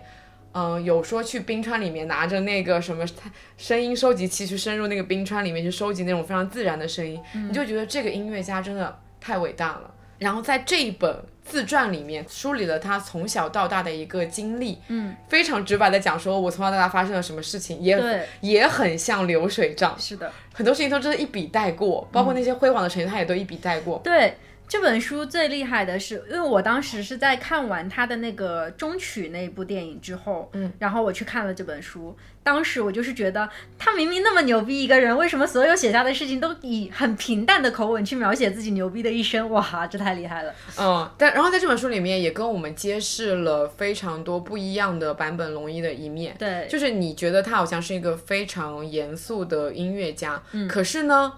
他在他年轻的时候是完全不喜欢音乐这个东西的。是的。他第一次接触音乐是因为他当时那时候小幼儿园的时候接触了钢琴，可他那时候觉得一点都不快乐，觉得东西很痛苦。嗯。甚至在他初中的时候想要放弃音乐这件事情，是因为他觉得音乐没有打篮球酷，打篮球会更加吸引女生，所以他就觉得放弃放弃音乐。你知道哇？怎么会这样子？太离谱了吧？他当时不是有跟。细野晴臣跟高桥幸宏组了一个叫 YMO 的乐队嘛，嗯，那个乐队也非常的牛逼。可是呢，他在这本书里面就揭示了，其实他们的整个乐队前期是处于一种很割裂的感觉。他加入这个乐队是很意外的，因为他跟细野晴臣和高桥幸宏都是两个完全不一样风格的人。他是一个非常随意洒脱的一个性格，包括他创作的东西也不想受拘不享受拘束。他甚至会因为自己越来越有名而感到困扰，就想说。这些东西就是这些有名会让我觉得很受服，他完全不想要出名。对，对，所以他们中间有段时间还闹掰了，就因为他们的音乐风格理念就完全不一样。嗯，反正最后就闹得很难看。包括他们重聚的演唱会，他还跟他们唱反调，就演奏了一首反 M O 的 Y M O 的歌。嗯。对，就是你会揭露了很多你不为人知的版本龙一的一面，是的，就真的很好笑。他还讲说他高中的时候追女生，然后给人家写情书，对人家女生说你是主宰囚犯的刽子手，就是哈，这还是我认识的版本龙一吗？这还是我想象中的版本龙一吗？就觉得哦，他好活泼啊。然后他在里面就是一步一步的去讲了说。他是怎么样走上音乐这条路道路的？然后你会发现他有一个核心，他有个本质，就是，嗯，他从来没有很功利心的，非常强烈的说我要成为音乐家而去成为了音乐家，嗯，一切都是因缘巧合、因缘际会的让他成为了音乐家。包括他可能逐渐被世人所知道，就是变在世界范围内变有名，是因为他给很多名导演的作品、电影配写的配乐嘛？对。可是那个所有写配乐的契机都很突然，就是很有缘分，很巧合，就不是说就是真的是机缘巧合，然后就写了那些配乐。包括在写那些配乐的时候，也发生了一些很搞笑的事情。就比如说，嗯，当时他是先就是那个大岛猪，就是拍那个战战场上的。圣诞快乐，圣诞，这个应该是他最有名的。大家会要求他去演奏那首 Merry Christmas，他就觉得已经厌烦了。后来他不想再演奏那首歌，就出自这部电影里面。当时其实那个导演是想要邀请他来演演其中的一个角色，他没有直接说好，而是说如果你要我演的话，就是配乐也要交给我来做。他就因此而开始做了配乐。后面呢，呃，因为就是去了戛纳影展而认识了那个贝托鲁奇导演，他就直接的跟人家就是说有没有什么机会可以合作一下了。后来贝托鲁奇就真的找他去演了和配乐了那个末代皇帝，他在里面演一个演一个日本人，演一个 演一个伪满洲国的一个人，然后他在里面就是说。本来那个角角色的设定说说他一定要切腹自杀，可是他就跟人家导演 argue 说，如果你要就这个东西太刻板印象了，就感觉日本人就一定要切腹自杀才行。对，他就跟人家说，如果你要我切腹自杀的话，我就不演了，就真的很好笑。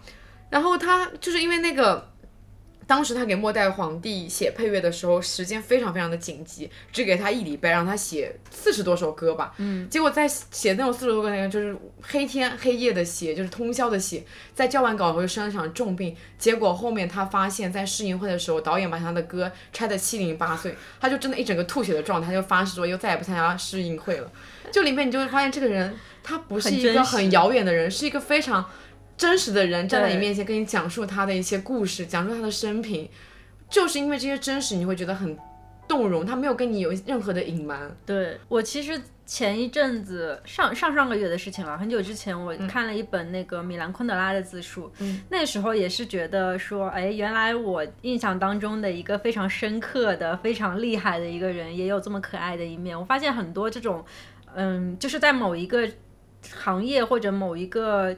领域里面有非常强烈的成就的人，实际上在他们的自传的描述当中，我们会发现他也有很生活、很真实、很贴近人类的这样的一面。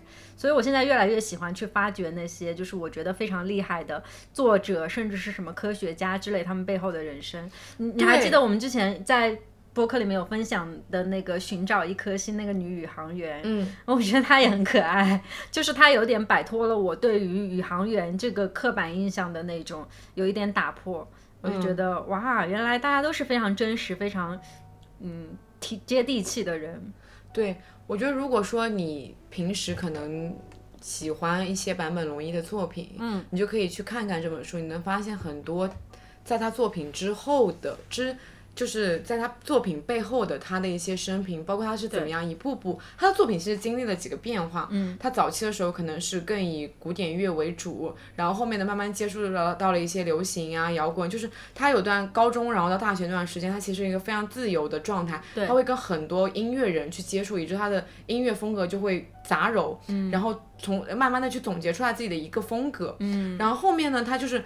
脱离了，就甚至说超越了音乐人这个范畴，他会跟很多别的领域的人去交流，嗯，包括像导演啦，还有他后面讲到的一些什么摄影师啊等等的，他会跟各行各业的人去交流，然后让他作品越来越丰满。对，然后后面就是发生了很多跟他人生节点有关的事情，就是他当时在美国的时候发生了那个九幺幺的事情，嗯，他所以他作品后面就会有很多跟反战相关的。后来不是还发生了东大地震嘛，嗯，有一个很有名的。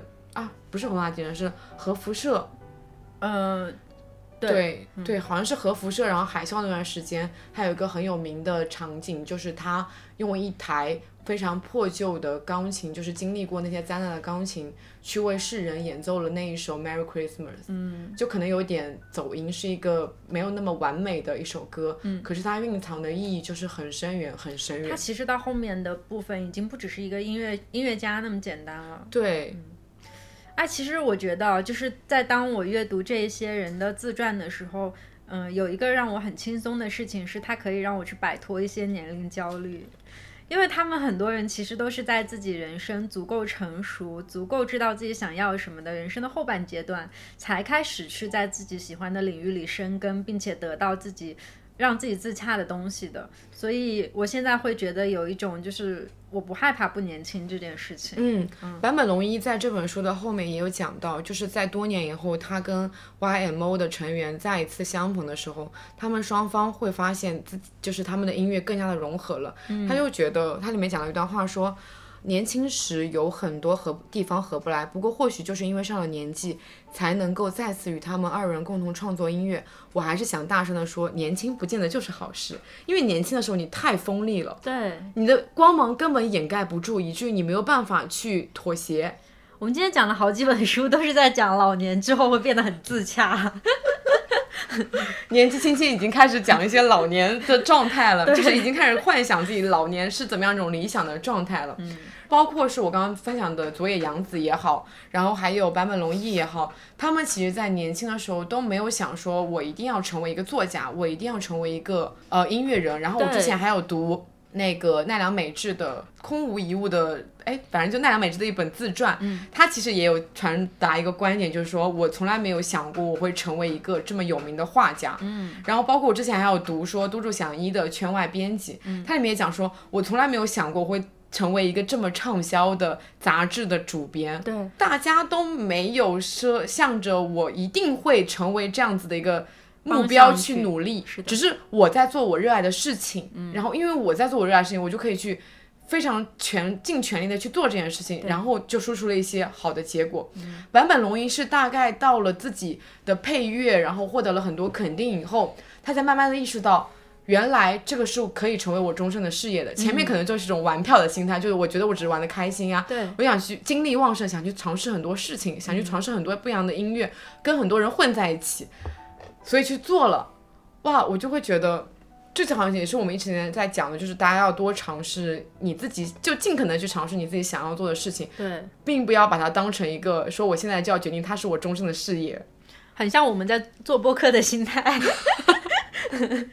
天哪，我难以想到播客会成为我的终身事业，太可怕了吧？应该 就是会做这件事情，但是应该不会成为事业这么隆重的词语吧？嗯嗯。有道理。总之就是接受自己命运的一切节点，并且自洽的往前走就好。对，我觉得正是因为没有所谓的计划，所以他的人生就朝着一个逐渐理想的。就是是什么去造就了我们现在所看到的版本龙一呢？并不是说那么一个非常单纯的点，而是他本身的家庭，因为他爸爸是一个很负责了很多作家的一个编辑，他们家从小到大做非常非常多的书，所以他几乎从小到大都是浸润在阅读里面的。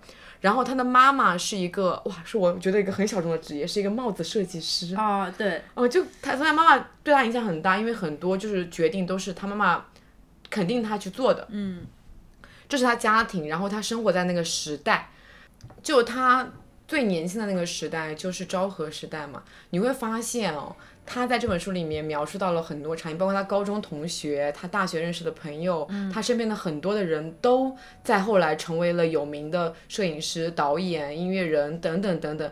你就会发现那个时代，因为很多东西都是自由的，你可以自由的去发挥，然后很多领域都是空白的，你就可以去创造很多东西，所以成就了很多伟大的人。在昭和时代后面就是泡沫经济了嘛，然后感觉整个资源啊，整个社会的风气都在慢慢的往下滑。所以他生在了一个非常好的时代，就甚至从我们现在来看来，就是一个黄金年代。对，嗯，有点像文艺复兴那个时代。真的。然后他自己本身是有才华的，肯定是有才华，你才有有天赋，你才能做到这个阶段的。对。然后还有很多的机缘，就是他遇到一些很有名的导演，然后遇到 YMO 的那几位乐队的成员。嗯。所以就是这些共同的去成就了坂本龙一这个人。嗯嗯。我就觉得看完这本书对他有更多的了解。然后讲到这边，我刚才不是有讲到说，我觉得我距离坂本龙一最近的就是时代是一八一九年嘛。嗯。因为我记得一九年的时候他会去香港办。演出哦，演奏会是吗？对，然后当时跟朋友在讨论，就是有列一个 PDF，就是说要怎么样去抢他的票，嗯，然后等等等等，哇，当时就抱着一种啊，我居然有机会可以在现场看到他的演出，这样一种心情。虽然我当时没抢到票啊，可是又想说，即使没有抢到票，那后面可能也有机会说，就是搞到黄牛票啊之类的等等，是有那种希望在的。嗯，结果后面二零二零年不就发生了疫情嘛，所以他的香港。演奏会就一拖再拖，至至今没有举办。嗯，直到前前一阵子的时候，疫情刚刚出的那一年，他办了一个线上的演唱会。对，在今年的时候，不是又再一次的放了那个演唱会嘛？就是里面讲说，呃，大家要在这个难过的时代振作起来啊，怎么样的？然后前两天就是突然宣布说，今年的十二月十一日，他会举办他最后一次。演唱会，对，就这么笃定的说了，最后一次演唱会是因为大家都知道他有癌症嘛，嗯，并且他的癌症是曾经治愈过，然后又复发了，就是是一个不是非常良好的状态，所以他可以，他应该已经能预见到这是他最后一次为大家去办，因为办一场演唱演唱会其实是非常耗费精力的，嗯，就突然有一点点伤感，说我曾经可能有那么机会在他的现场看他的演唱会。可是三年过去了，就是突然接受到了。我说我只能，甚至是最后一次看他的线上演唱会。我觉得那场香港的线下演唱会可能永远都不会到来了。那我们今天想要分享的书的环节就到这儿了。下面一个板块就是我们可能快速的聊聊最近在看什么东西，浪费我们的时间。这一段我们就迅速啊，迅速就只给大家推荐一下，简单推荐。这个都不是推荐，就给大家唠唠家常啊。对对对对对。说我们最近在看什么？嗯，我这一个月的东西，对我这一个月的时间都已经浪费在了一档韩国综艺里，叫做《换乘恋爱二》。对，熟悉恋综的朋友们，大家应该都知道，最近这是一个非常火的节目。我跟你讲，今天我们录制，今天刚好是他们大结局。对。还有我们的听众朋友问我说，《换成结局二》要大结局了，桑姐什么时候来录第二期呢？啊，对，在这里跟大家就是剧透一下，我们下个月会有一期跟恋综相关的主题，大家期待一下吧，我们要恋综二点零了。是的，嗯嗯。然后不展开多讲了，这一季就是非常的好看，因为它非常的抓马。其中当中有一对是，呃，前面这个女孩子非常就是思念，并且想要挽回自己的前任 X，然后并且经历了一系列非常虐的事情的之后，来了一个从天而降拯救她的王子。哦，天啊！然后就是整个剧情非常的偶像剧。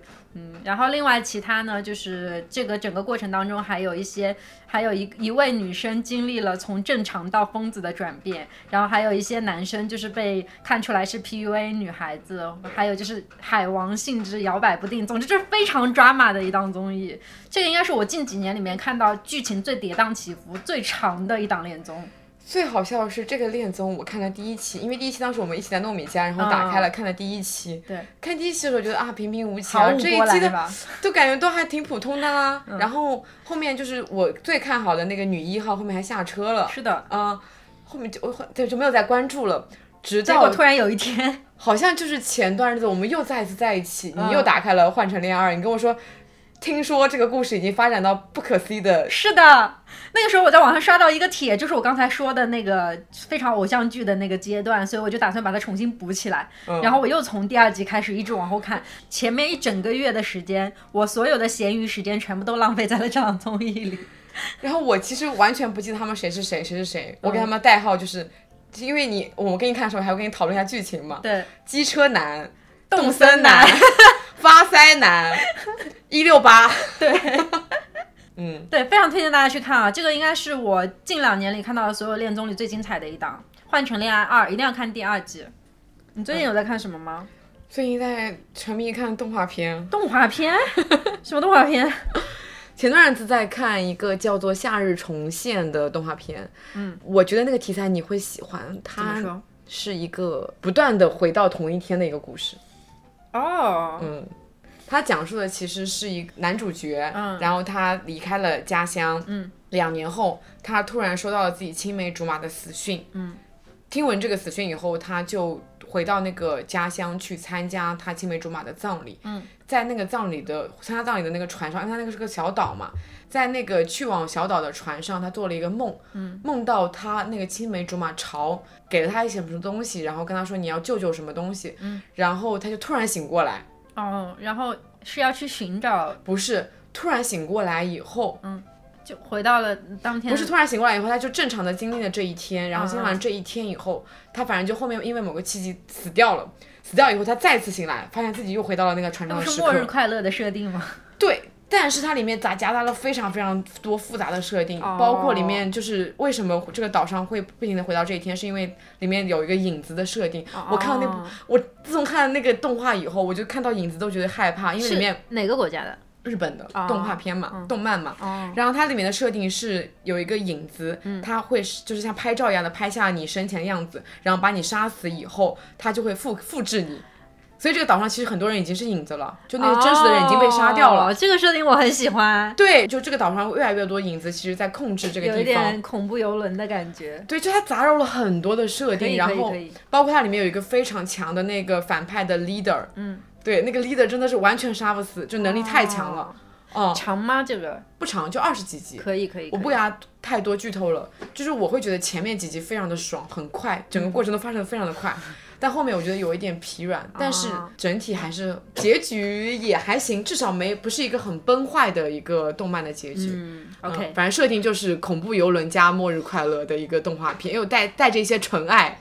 下个月的时间我就要浪费在这个上面。对，还带着一些纯爱的故事，我跟你讲，还带着一些纠纠结的四四重，还有一些乱伦，反正就是。整个设定超级复杂，复杂。但是你知道它居然名字叫《夏日重现》，我开始以为它是个青春爱情片，啊，是吧？就听起来很那种，真的《夏日重现》，我以为是跟《夏日大作战》差不多那种。嗯，然后我还看了一个动画片，是才更新了三集的动画片，然后它的漫画的第一季已经更完了嘛。嗯。然后它的漫画的第一季非常非常的热门，就是很多朋友都跟我说哇超级好看，就是我已经好几个朋友是看完了它全部的漫画，甚至买了它全套漫画版那种手办的那种。啊。嗯，就它是个很新的作品，可是就是好评很多，很高很高。嗯。动画是就是最近才刚新刚开始更新的，才更新到三集。嗯，但它动画的那个配乐的阵容非常的强，就是你能看到很多就是有名的歌手在给它配乐，然后什么米津玄师啊什么的，对，所以它就是一个很受关注的一个动漫作品。嗯，然后它前三集很血腥、很暴力的爽漫。它的设定呢，这个世界里面有人跟恶魔，嗯，然后。恶魔是要吃人的血的，然后人要去就有就产生那种恶魔猎人的东西，恶魔猎人要去把恶魔杀死，就这样子一个设定。然后我们的男主角呢，他为什么要成为一个恶魔猎人呢？是因为他的爸爸欠了很多的钱，然后欠了很多钱以后呢，然后爸爸突然去世了，所以这笔钱就落到他的身上，让他去还。他怎么去还呢？然后他又成为了一个恶魔猎人。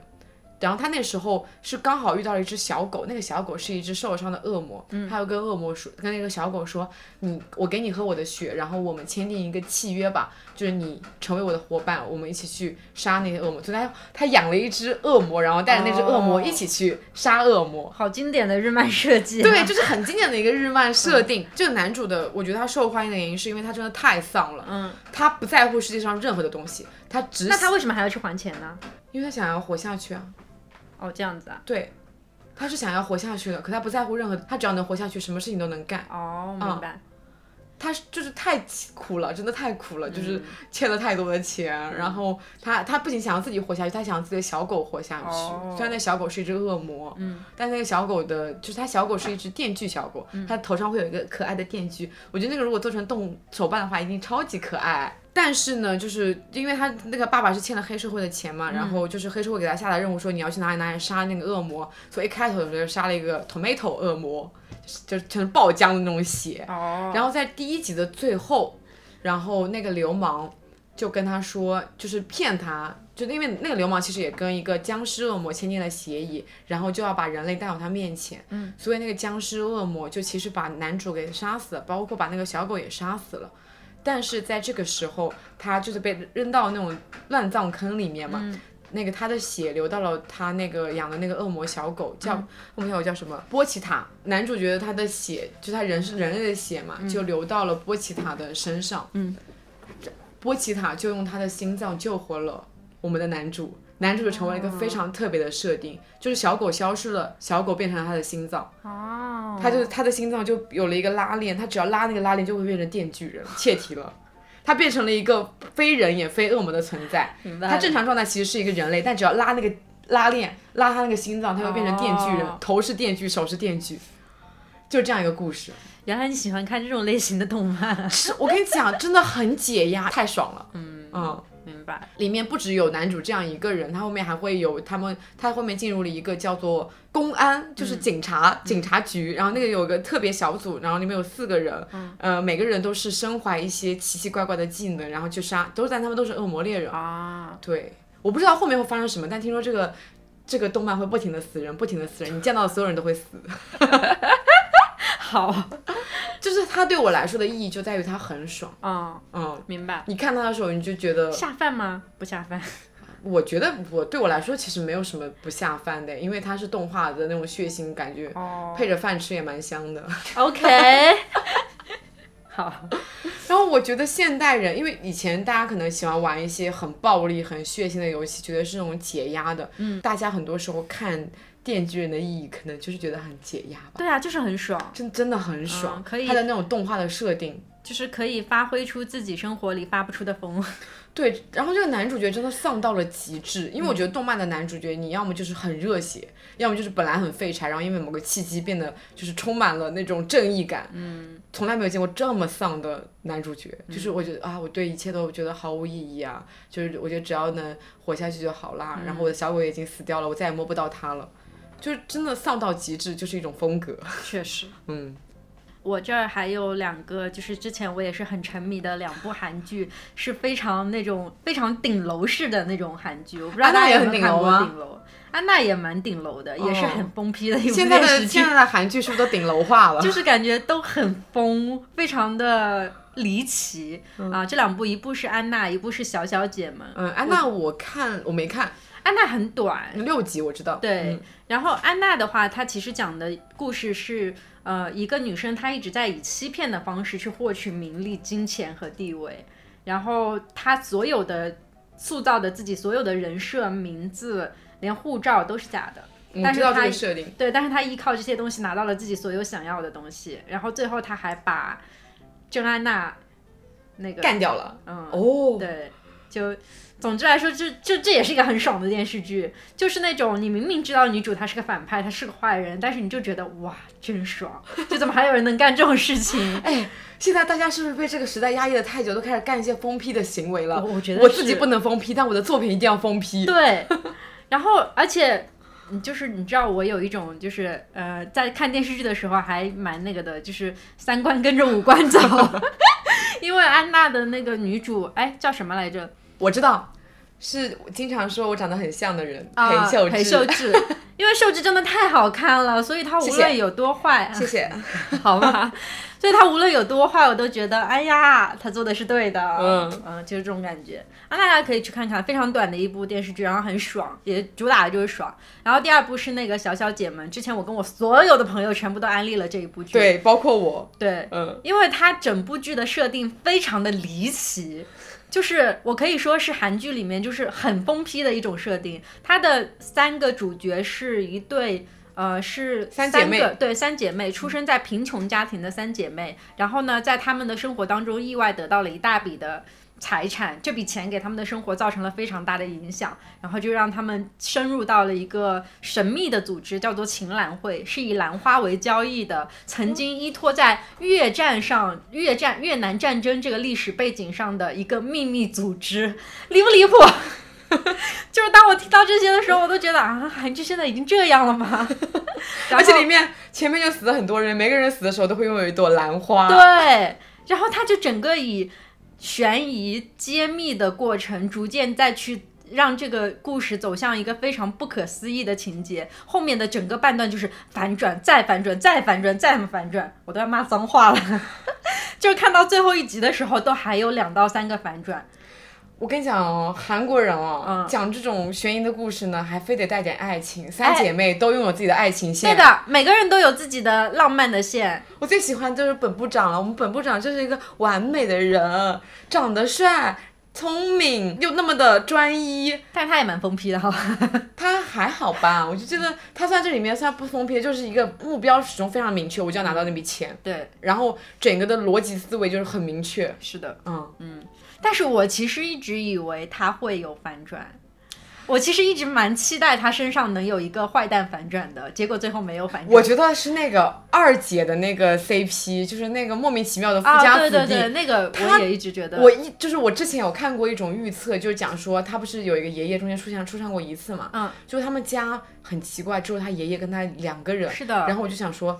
它里面有个预测，就是他爷爷其实才是真正的秦岚会的幕后人员，因为年纪差不多，都是那种越战时期的人。然后就想说，他明明就是爷爷没有赚钱，他也没有怎么在赚钱，但但是他们家就有用不完的钱，是怎么回事呢？说不定就是各种阴谋。我觉得他分析的超级对，结果到最后，他就是一条单纯的爱情线，他就是一个单纯的纯情的富家公子哥们，富家舔狗，我绝了啊！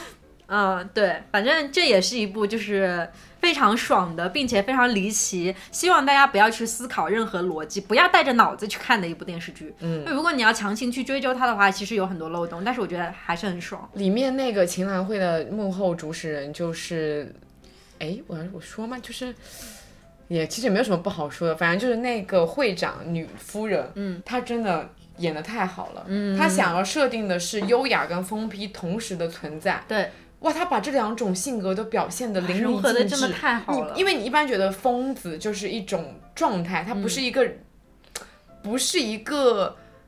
优雅的人该有的一个状态，对。可是他怎么可以同时兼具两个两种完截然不同的性格？他的演技真的是这里最好的一个哦，真的太演的太好了。我跟你讲，就是这部剧其实前面的应该是前面的八集，我都觉得金高银演技不在线。我那时候就一直在想，他怎么怎么那么他怎么怎么能就是演演技演的也没有很好，但是第八集之后他跟开了挂一样。我觉得就是因为他前面就想塑造一种很笨的感觉，嗯，对，就是故意在演那种。笨拙的感觉。是的，嗯，然后从第八集开始，他的演技整个哇，就是你哇，不愧是金高银。这部剧里面每个人的演技真的都还蛮在线的，除了那个男二的女二姐的太工具人了，确实，包括里面其实出场并不多的秋瓷炫，嗯，演的太好了。秋瓷炫真的演技太好了，是的，这部剧的选角啊，真的很贴合他们每个人的人设。是的，是的，是的，好。然后我最近还在看一部。电视剧是一部国产的，然后我还没看完，看到第七八集吧。嗯，它已经更完了，它也蛮短的，是 B 站出品的。三月有了新工作，其实最近有蛮多的呃播客在讨论这部剧的，所以它应该算是一个现象级的剧吧。我就是因为最近感觉就是蛮多人在讨论的，就去看了一下。对，我一开始以为它是一个职场剧，因为它名字叫做有了新工作，就没想到它的职场居然是殡仪馆。嗯，这两年是不是这个地方慢慢被注意到啊？像前段日子那个什么人生大事，不是拍。拍的也是那种殡葬行业嘛，才看到第七八集嘛，他每集就是都会死很多人，最夸张的可能一集会死个三四个人。嗯，我觉得这个设定有一点点太工具线了，就是为了死而死，为了写故事而让很多的人去同时的死掉，所以他每一个他写的确写了很多我们能。在现实生活中看到的一些现象，比如说第一集里面，它就呈现了一个重男轻女的现象，然后先是女儿死了，然后再是儿子死了，然后后面还会写到什么外卖小哥啊，然后一整整那种最离谱的是，他跟就去修手机那个修修手机小哥修着修着猝死了。哦啊，对我来说看起来有一点太匆忙、太仓促了。嗯，你明明可以把很多的故事写得更深刻，可是你想要呈现的东西很多，然后你剧集又很短，你就想把他们都匆忙的写了出来。这点是我觉得这部剧做的比较一般的地方。可是它还是有很多很难得的东西。嗯，就是他写的很多事情是我觉得目前在。电视剧里，国内电视剧里面很珍贵的，大家不会去写东西。有一个其实让我很感动的是，他讲述了慰安妇这件事情，他把慰安妇这个事情摆到了台面上来讲。嗯，他讲的呃那个故事就是讲说，一个曾经是慰安妇的奶奶，突然在公园里面被发现，然后就是身上还有什么刀痕啊怎样的，他们就以为他可能是。被人就是一场谋杀案啊，就它里面还有半颗那种子弹，就想说这个老人他有什么身份，然后后面才知道他原来是曾经就是日战时期的慰安妇，然后他多年一直都想隐瞒着这个身份，包括他小他其实有个小孩，小孩就是当年就是意外生下来的嘛，对，就是他们其实一一直都过着一种有一点点隐姓埋名的感觉，因为毕竟这东西说出来其实蛮多人会带着对你那种眼光不好的眼光去。看你的，嗯，可是，在他死后，他留下了一个遗书，说希望公开他的遗体，让所有让就是变成一个公开的告别仪式，让大家知道他的身份，让大家知道这一段曾经就他的身体成为了一种证据，成为了一种展览的展品。嗯，哇，我觉得这件事情在这样一个作品里面去呈现是非常难得的。是的，让我想到了前两年的一个纪录片，它其实一开始是拍了一个很短的，叫做《三十二》。它之所以叫《三十二》，是因为它讲述的是。当年慰安妇的故事，然后那时候是还剩下三十二个人，对，然后后来过了一段时间，他又拍了一部长的纪录片，叫做《二十二》，嗯，在那段时间里面已经有十个慰安妇去世了，对，对，然后就现在应该是越来越少，越来越少了，嗯，我觉得就是能关注到这个非常历史沉重的故事是很棒的。啊，因为那个女主她的工作是在殡仪馆里面当化妆师嘛，嗯，除了讨论化妆师这个角色以外，她还讨论了就是嗯火化的人。对，负责火化的人，负责运车的人，嗯，还有负责主持告别仪式的人，就是等等等等的这些殡仪馆里的一些工作的机制啊、角色啊等等的，嗯，就是我觉得它的确也是一个不错的职场剧，嗯。嗯。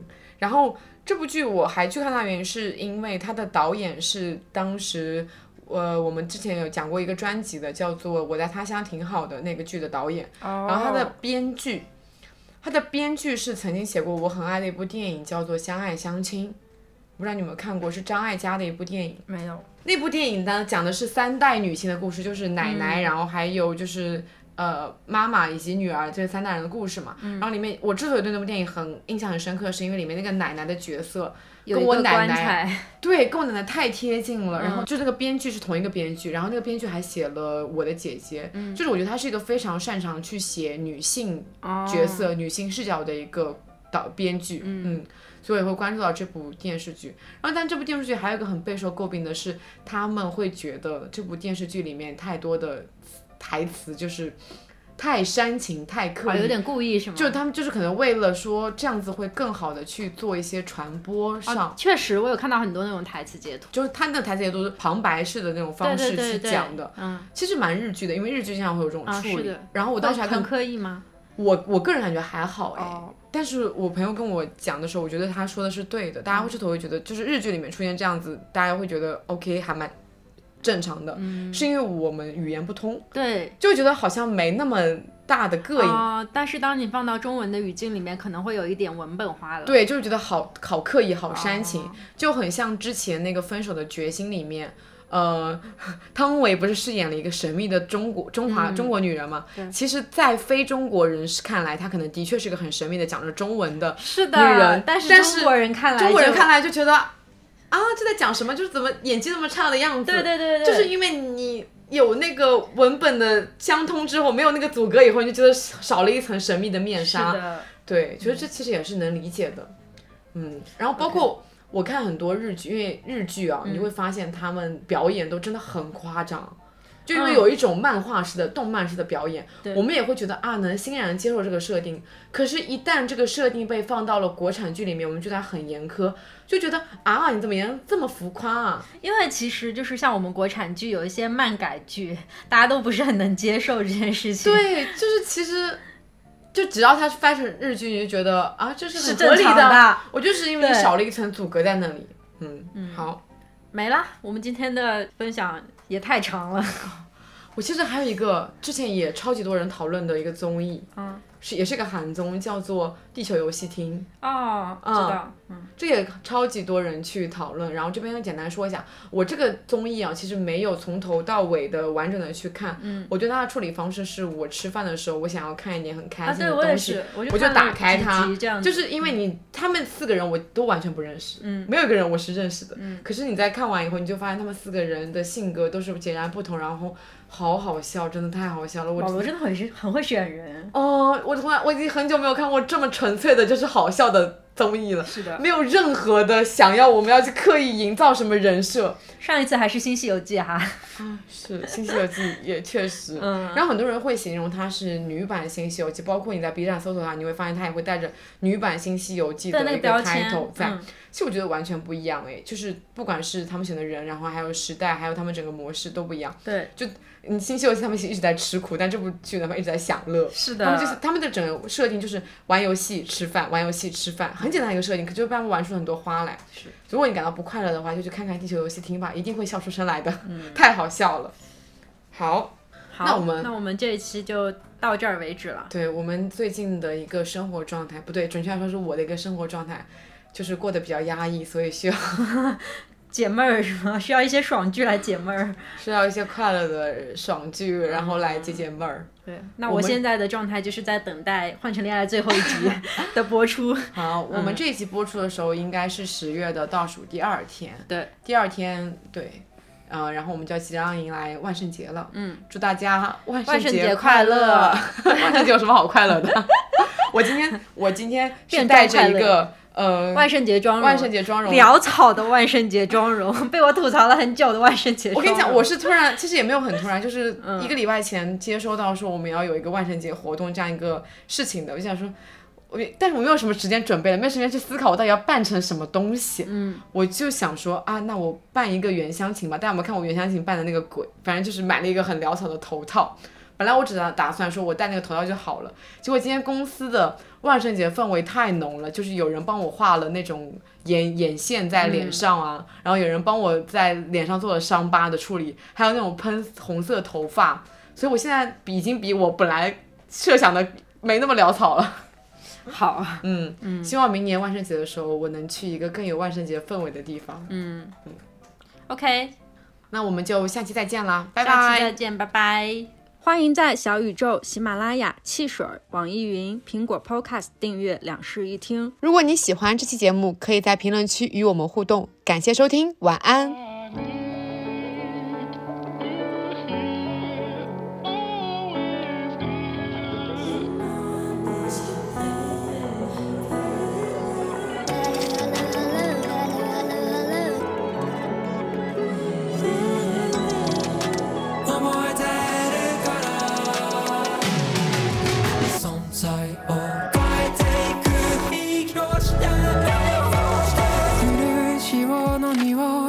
寂しくれ忘れられるものなんてないひどい後悔に飲まれないように命を燃やしてる。あなたと繋い縦のひらの熱だけで生きてゆける。